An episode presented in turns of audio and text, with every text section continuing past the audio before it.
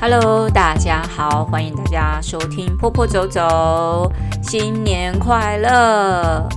自从那个去年年底呢，休息就一路休息到了这个过年。那为什么休息到过年？就是中中间就是想要给他休息一下就对了哦。那今年呢，我想说，呃，要有一点新的不一样的气象跟变化。呃，新的气象就是说，我觉得自己在录音的时候呢，我发现自己很啰嗦，常会。开场开太久有没有？大家如果发现的话，好，那我们今天就要练习来开场不要开太久。那这个新年有什么要跟大家分享的呢？其实就是说，今年呢，呃，因为我我说这个兔年啊，这个兔年，我觉得，呃，虽然看了很多的算命的啦、风水的啦、星座的啦，哦，都在讲说，诶，属什么属什么今年比较好啊，属什么的今年比较不好。那么我觉得没有差，最重要还是要个人自己的努力哈。我觉得这个怎么讲，生肖星座那个只能做参考。比如像我自己的生肖跟星座呢，好像都教我今年就是做人要谦虚一点。我什么时候做人不谦虚了呢？是不是？就是呃呃，对对对，你看这就不谦虚了哈。呃，我我觉得就是说我们在这个新的一年啊，我觉得。疫情已经有点过了哈，呃，虽然说它还是存在着，但我们应该开始要面对的一件事情就是，可能即将要脱口罩了，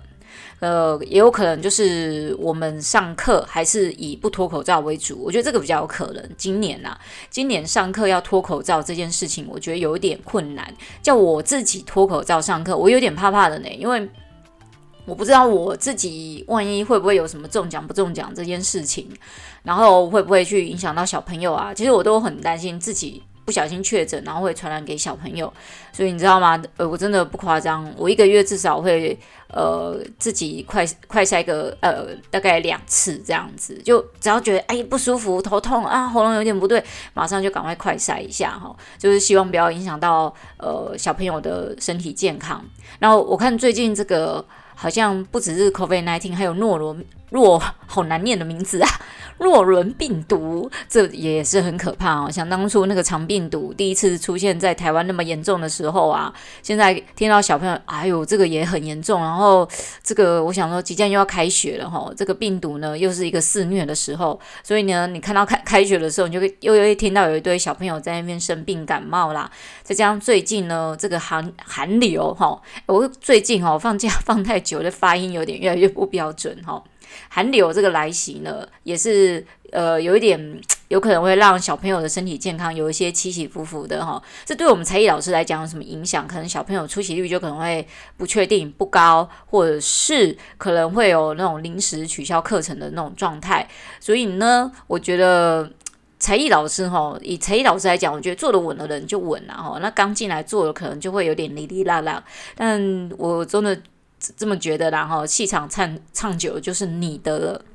所以就看你自己能不能够去把握的下来。那在这个新的一年呢，我突然有一种新的想法，就是说，诶，其实呃，像呃，我去年重新又拾起了我在这个诶幼儿园的那种教职的工作呢。我突然发现，哈，现在的幼儿园的，嗯，呃的的需求跟以前有点不太一样。那以前的需求就是，以前幼儿园大部分就是很少是为了评鉴而做，现在的幼儿园就是几乎都要为了评鉴。为什么要评鉴？因为他评鉴没过，他很可能就影响到他的招生率。哦，他会先给你删一些，你就不能招那么多的学生啊。你学校就这么大，你还被删减招生，那个就很可怕。所以园长吼弄出来蛋哦，那个要评鉴了，赶快就是学校这里要弄，那里要弄，这样哈。尤其像那种新学校。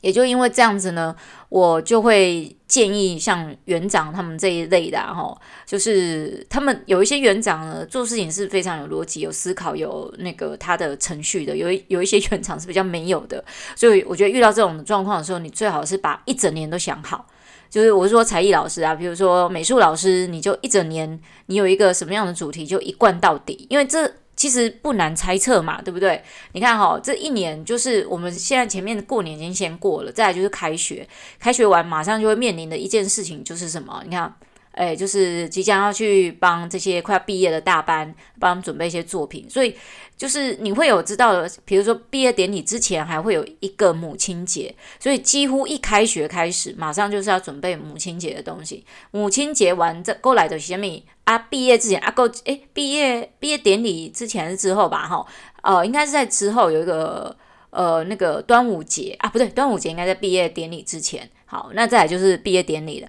毕业典礼在完成了之后，接下来就开始又要再放一个礼拜的假哈，那老师又可以再轻松一下。可是呢，要马不停蹄哦，因为一整年你要赶快先把它规划好。再来是什么节呢？哈，诶，七月之后呢，就是七夕那个，通常我们。美术课比较不会做什么这一类的作品，然后再来就可能八八节，八八节完呢就九月了，九月比较没有什么，所以你可以稍微做一点作品的那个延伸。再来就是十月，十月就可以开始啊，面临到了就是万圣节，万圣节完啊，可能还有个感恩节啦，看各个学校要不要去做这件事。感恩节完马上就是什么圣诞节，你看一年是不是过得很快？你要不要把一年的课程主题赶快都先确定好？我今年就跟。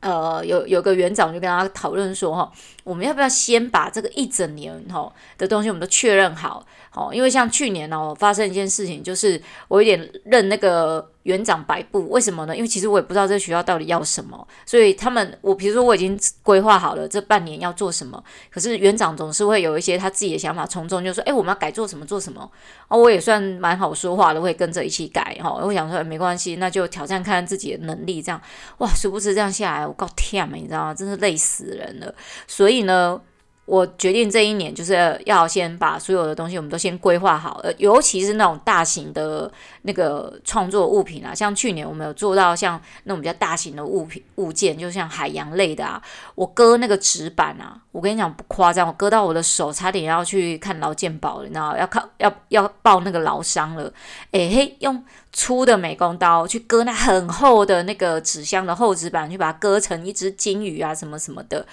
真的不是那么容易的事情诶，结果我看他们学校把它卸下来之后啊，竟然说要把那些东西丢掉。我说这个好歹是我辛苦割的，小朋友辛辛苦苦画好，你就不能把它留下吗？对不对？所以他们他们就想哦，好，那我们就丢掉一些可能呃用塑胶布画成一些海洋什么东西，丢了他们就后悔了，因为后面我们又要再做一些呃呃布置跟装饰的时候，其实我们可以把前面的装饰留下来，继续的装饰后面的学校校园布置。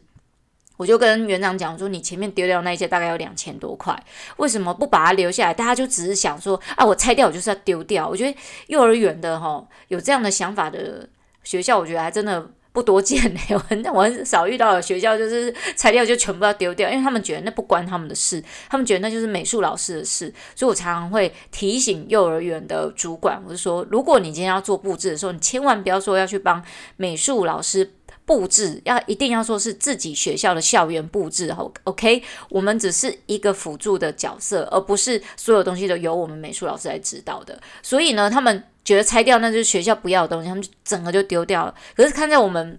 美术老师的眼里，就觉得，诶，那些都是材料呢，诶，那些都是。花很多时间去制作出来，什么水草啦、鱼啊，至少你也把它留下来嘛，吼，分类放好，塑胶布归塑胶布，纸类归纸类，这样我们还可以重新运用。那结果搞到后面，我们所有的材料还要很多要重新再买过，你看是不是很浪费，对不对？所以这一整年呢，反正我前面就会要求他们，就是我们的布置呢，就是一慢慢的一样一样的把它布置上去，哈，每一个月就有一个新的，每一个月就有一个新的，这样，不然你看。诶，那每一一个月半哦，每一个月半，呃，我我有没有讲对啊？一个半月，好，就要放一个新的，整个学校全线布置再弄一次呢。你看那个老师会不会累？不要说老师累，我都美术老师都快累垮了。所以呢，今年哦，大家如果美术老师你们要规划一个学校的课程的时候，我建议你不要半年，我觉得最好是一次规划好一整年，然后把那个材料啊、量啊什么都先抓好。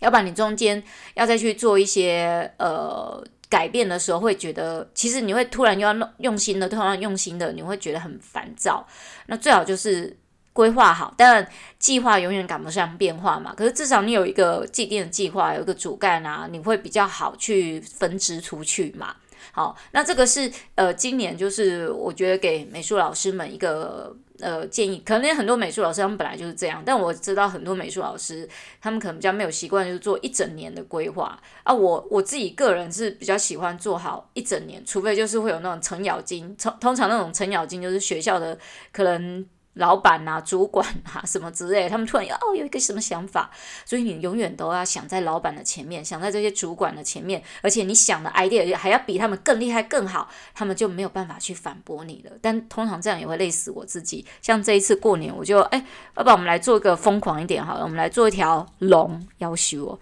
真的实在是吓死人。我差点没有累死我自己，因为那条龙就是要串联整个学校的走廊。哇塞，那个身体真的有够多，比我想象中的还要多，超真的超后悔去做那个。不过我们就做一次就好。好，我有建议学校，就是拜托别再丢了。好，至少龙的身体你不要用，你把它留下来当什么树的主干啊，或者是把它留，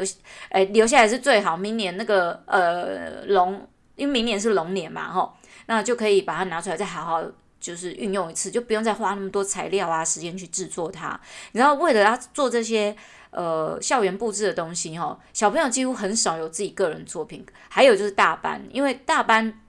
怎么讲呢？因为有的学校的大班人数比较少，然后偏偏就是那种什么小班、幼幼班人数是比较多，就变成有个状况，很多那种大型的创作都必须大班一起下去帮忙去做创作。他们一一堂课可能才四十分钟，你看能做什么，对不对？所以他们就牺牲了他们很多节的课程啊，吼，在比如说呃，我们我们一个学期可能十九二十周好了啦，吼，哎，这些孩子，这些大班孩子有。超过一半的课程时间都在帮忙做室内，呃，不是室内布置，在做这些大型的校园布置的一个团创，所以我觉得这不是一个很好的倾向，因为大班毕业需要有点作品集，你要有点作品，然后让家长觉得就是说啊，孩子在这边学习的那个内容跟状况是很丰富很好的，不然那样回去都作品都很贫瘠，家长对孩子还有对这个学校的一些学习内容状况。不是那么熟悉，他也很难去跟别人介绍说，哎，这间学校真的很棒，哦，呃，这个就给大家做一个今年的参考啦，哈，因为其实往往年哦，我们有时候在做这些呃课程准备的时候啊，哈，我通常都会先问学校，哎，你们今年想要呃这一学期你想要做什么？对不对？我现在就要问你今年想要怎么样做，哈，因为那个会跨越到他们要招生。还有新生进来的时候，那何不就是把这些一次都把它计划好？我觉得美术老师哈，已经不是只有在做短期的规划，你要做比较长期性的规划。我自己个人呢，会做那种呃，怎么讲呢？如果是我个人生涯，我就会每五年做一次，或每十年一个很大的计划的改变。那在学校工作上面，我就会每一年我就会规划好一个什么。但其其实这也是我。迈入中年之后，才慢慢反省到的是，如果你现在才二三十岁的美术老师，你真的，你很有，你很有耳福了，因为你现在听到这个讯息，我希望你懂得知道怎么样去做一个校园的课程的规划，尤其是做年度计划的时候，这是一个很很大、很庞大的一个东西哈。所以，如果大家真的可以的话呢，可以试试看，就是做一整年的计划，看结果会是好。讲到呃。这个今年新计划呢，我回顾一下，哎，呃，讲一下去年，我觉得我发生一件很有趣的事情，就是我。从来都没有想过，但其实我真的有想过，就是我有想过要回我自己的呃高职去教书，就是因为毕竟我觉得我自己是念幼幼保科出来的嘛，哈，那我的现场经验值很丰富啊，我也在现场待过，我也当过老主教，哈，我也是美术老师。那我想说，我曾经毛遂自荐去我自己的学校，哈，我就问他们说，哎，我真的自己写了一封信，哈，啊，当然我寄到学校，我不知道该寄给谁，所以我就交给了警卫，我真的笨啊，不应该交给警卫，我该寄到幼保科去哈，那我其实想应征的不是正职，我想要就是那种兼职老师就好，或者是呃，他们如果有需要就找我去，就没有想到就是十几年前曾经去学校踹过，都没有人理我，诶，没想到去年竟然我自己的母校，哎呀，竟然有一个老师来找我回去帮他们做，有点像是协同教学。哇，我超开心的嘞！然后老师就说：“可是我们那个终点配没有很高。”我说：“没有关系啊，能够回学校，就是回自己母校去服务，是一件蛮开心的事情。”所以呢，我就呃跟老师商量好了之后呢，虽然中间遇到疫情，后来我们还是有呃办成这个协同教学的一个活动。